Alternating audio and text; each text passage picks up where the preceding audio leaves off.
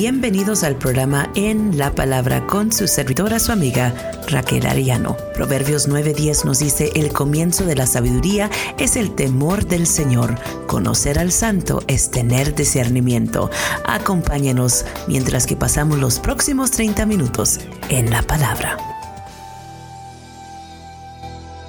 So, eh, en, esta, eh, en esta semana vamos a terminar aquí en el libro de Marcos, pero solamente vamos a ponerle como un marcador, así como cuando pone un marcador dentro de su Biblia y luego vamos a regresar un poquito más tarde. So, vamos a estar en el huerto de Getsemaní en esta preciosa mañana. Abran su Biblia, estén ahí eh, listos, pero antes yo quiero solamente, ¿verdad?, decirles a ustedes que había un hombre um, que vivía en Nueva Zelanda, ¿verdad? Este hombre agarró 32 tickets en el tiempo de cinco años porque rehusaba usar su cinturón de seguridad.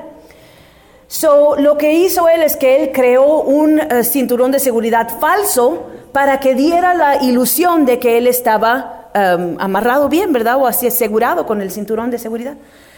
Um, y, el cinturón ese uh, falso, ¿verdad? Funcionó y ya él dejó de recibir los tickets, ¿verdad? Que él estaba recibiendo, y, pero en toda realidad no fue de ningún valor para él cuando él se eh, chocó con un carro, ¿verdad? Otro carro de frente, eh, y este hombre pues murió en ese, en ese choque. Le estoy diciendo esta historia solamente porque a veces nosotros, ¿verdad? Queremos nuestra voluntad en vez de la voluntad de Dios. Sabiendo que a veces nosotros, ¿verdad? Queremos lo que nosotros queremos en vez de lo que, lo que Dios quiere para nosotros porque se nos hace más fácil. Y así como este hombre pensó era más fácil hacer, ¿verdad? un cinturón falso, pero cuando llegó la hora de la hora de cual ese cinturón de seguridad era necesario, pues no funcionó porque no era la cosa real.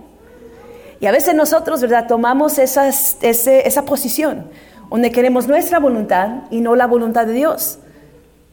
Cuando sabemos que la voluntad de Dios es la que nos guarda, nos mantiene seguros, la voluntad de Dios es perfecta. A veces nuestra voluntad es más fácil, pero la voluntad de Dios es perfecta y nos lleva al lugar de propósito, nos llega al lugar donde Él quiere llevarnos.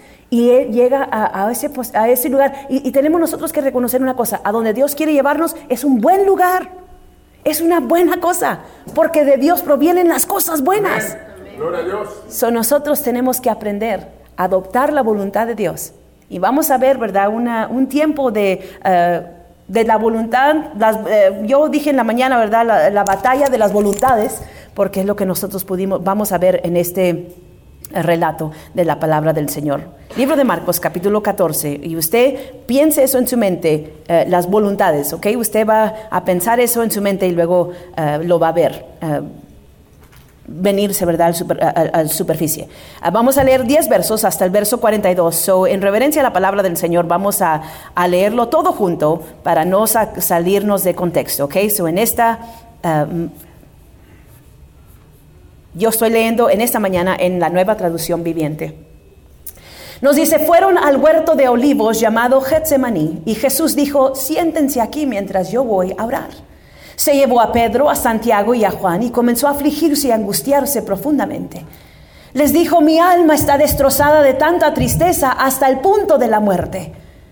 Quédense aquí y velen conmigo. Se adelantó un poco más y cayó en tierra. Pidió en oración que, si fuera posible, pasara de él la horrible hora que le esperaba.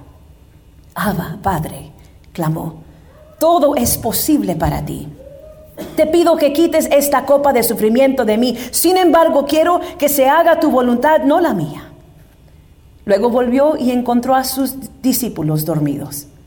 Le dijo a Pedro, Simón, ¿estás dormido? ¿No pudiste velar conmigo ni siquiera una hora? Velen y oren para que no cedan ante la tentación, porque el espíritu está dispuesto, pero el cuerpo es débil. Entonces Jesús los dejó otra vez e hizo la misma oración que antes. Cuando regresó de nuevo a donde estaban ellos, los encontró dormidos porque no podían mantener los ojos abiertos y no sabían qué decir. Cuando volvió a ellos por tercera vez, les dijo, adelante, duerman, descansen, pero no, la hora ha llegado. El Hijo del Hombre es traicionado y entregado en manos de pecadores. Levántense, vamos, miren, el que me traiciona ya está aquí. Jesús en el huerto de Getsemaní. Nosotros podemos ver lo que está llevándose a cabo en esta instancia. Getsemaní es algo muy importante para nosotros reconocer.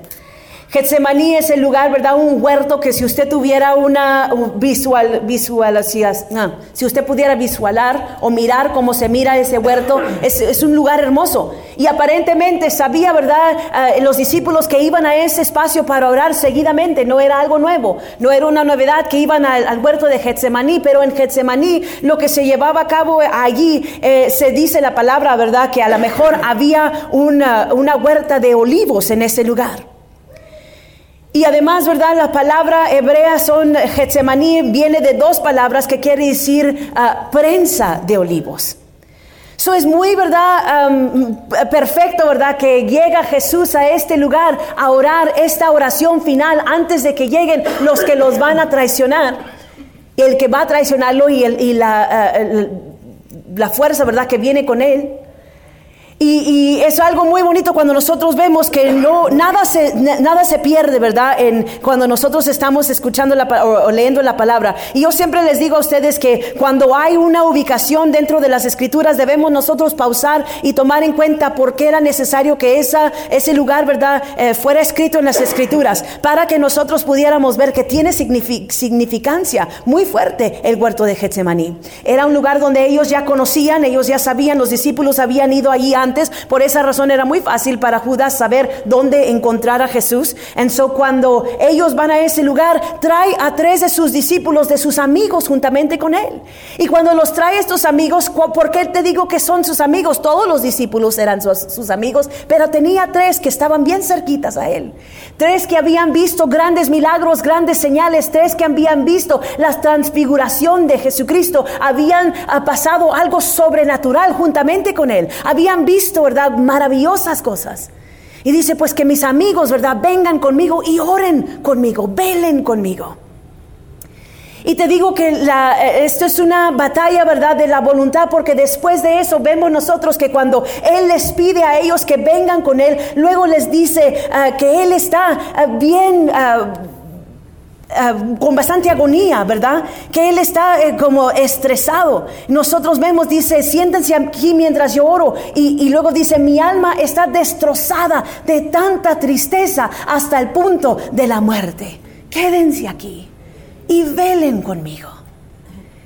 Y nosotros vemos, ¿verdad? Eso como, como una exclamación a sus amigos. Come with me. Vengan acá. No, nosotros yo les acabo de decir que estos amigos habían visto maravillosas cosas y durante ese tiempo ellos no estaban dormidos cuando les dio de comer a los cinco mil o a los cuatro mil, no estaban dormidos cuando, cuando sucedió la transfiguración, estaban viendo maravillosas cosas, pero cuando llegó el punto de, de agonía para Jesucristo, ellos no podían mantener los ojos abiertos.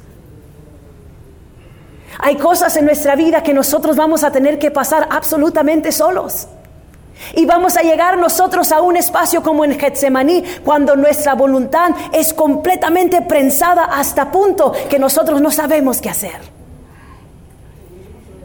Ahora nosotros sabemos que Jesucristo era 100% hombre, 100% Dios. Y aquí está bien claro, aquí en este espacio.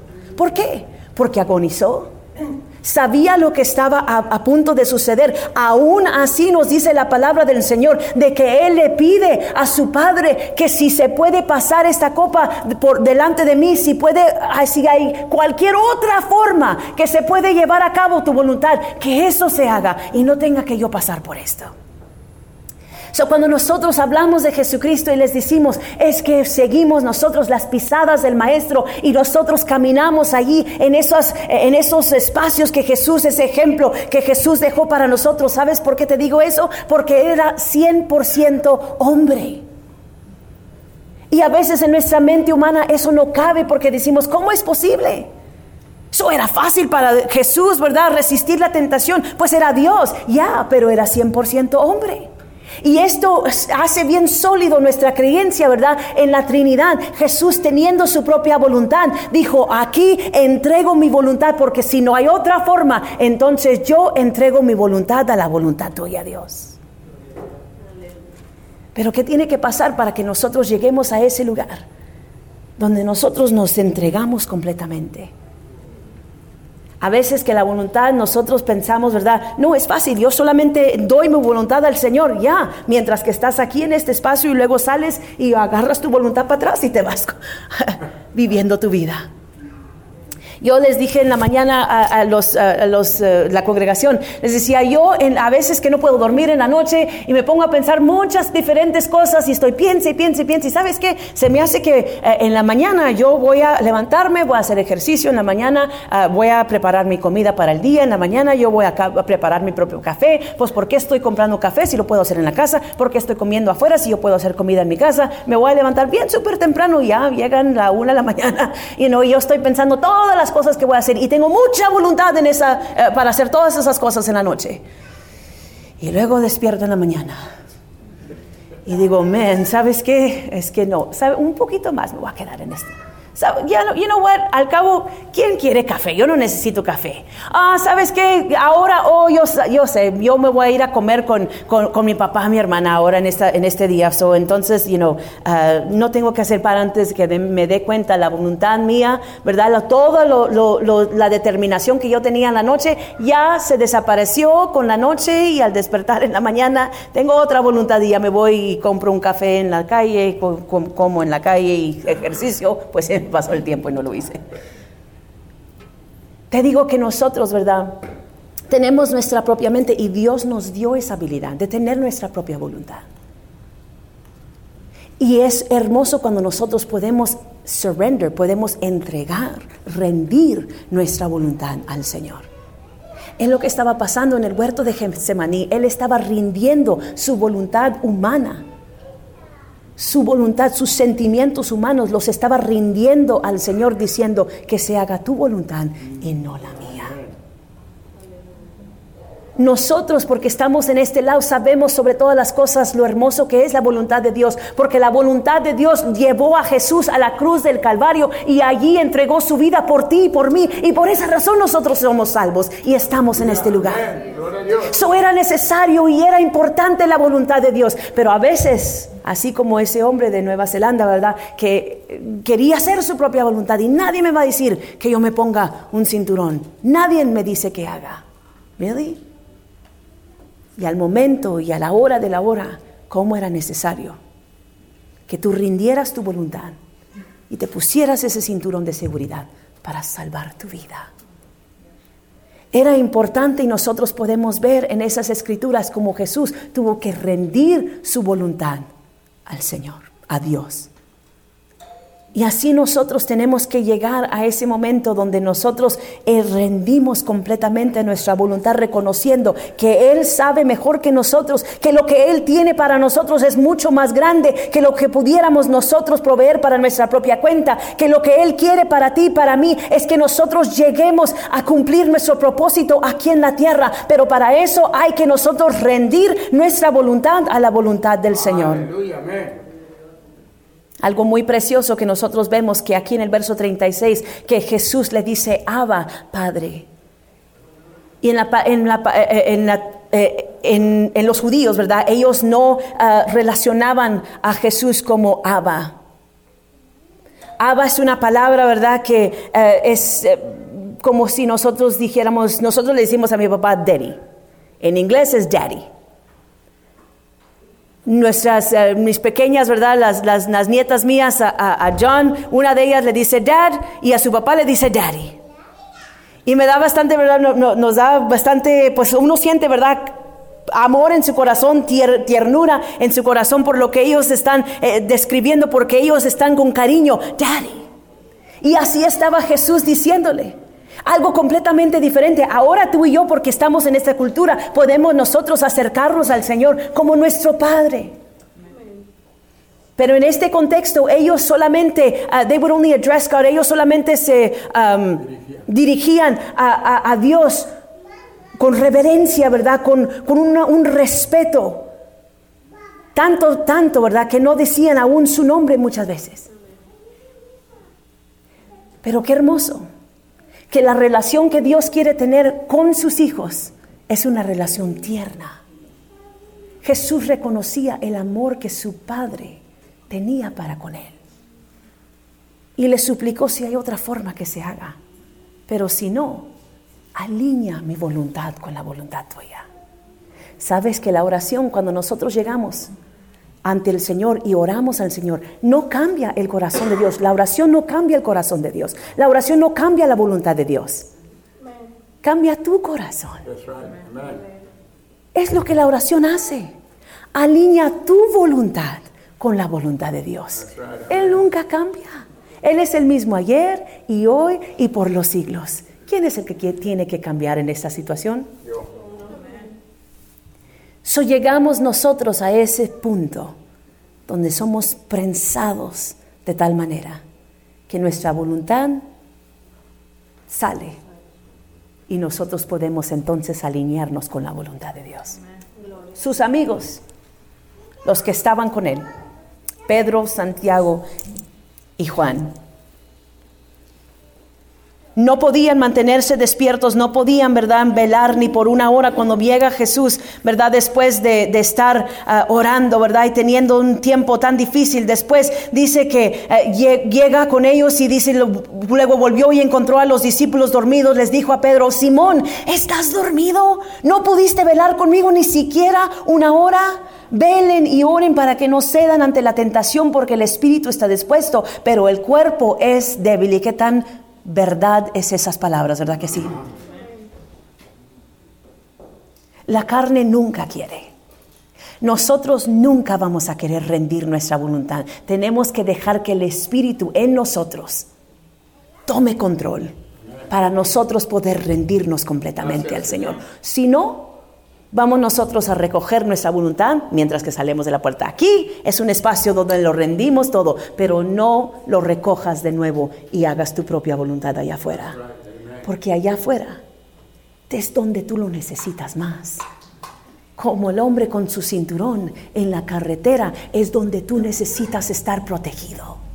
En la zona de batalla, allá afuera, es donde tú necesitas más que nunca la voluntad de Dios es donde tú necesitas más que nunca la guianza del Señor. Aquí es fácil rendirnos.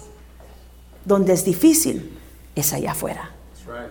Y yo nos urjo en esta mañana a que nosotros tomemos, ¿verdad?, esta, esta palabra en cuenta y digamos, Señor, yo quiero rendir mi voluntad a ti todos los días y cada mañana que yo me levante, yo quiero entregarme a ti y darte a ti mi voluntad, mi corazón y todo lo que yo soy para que tu voluntad sea hecha y no la mía. A lo mejor lo que va a suceder ahí afuera no me va a gustar, a lo mejor yo voy a tener que hacer algunas cosas que yo prefiero no hacer, pero si eso va a traer honra y gloria a tu nombre, entonces yo rindo mi voluntad y yo lo hago en el nombre de Jesús. Amén.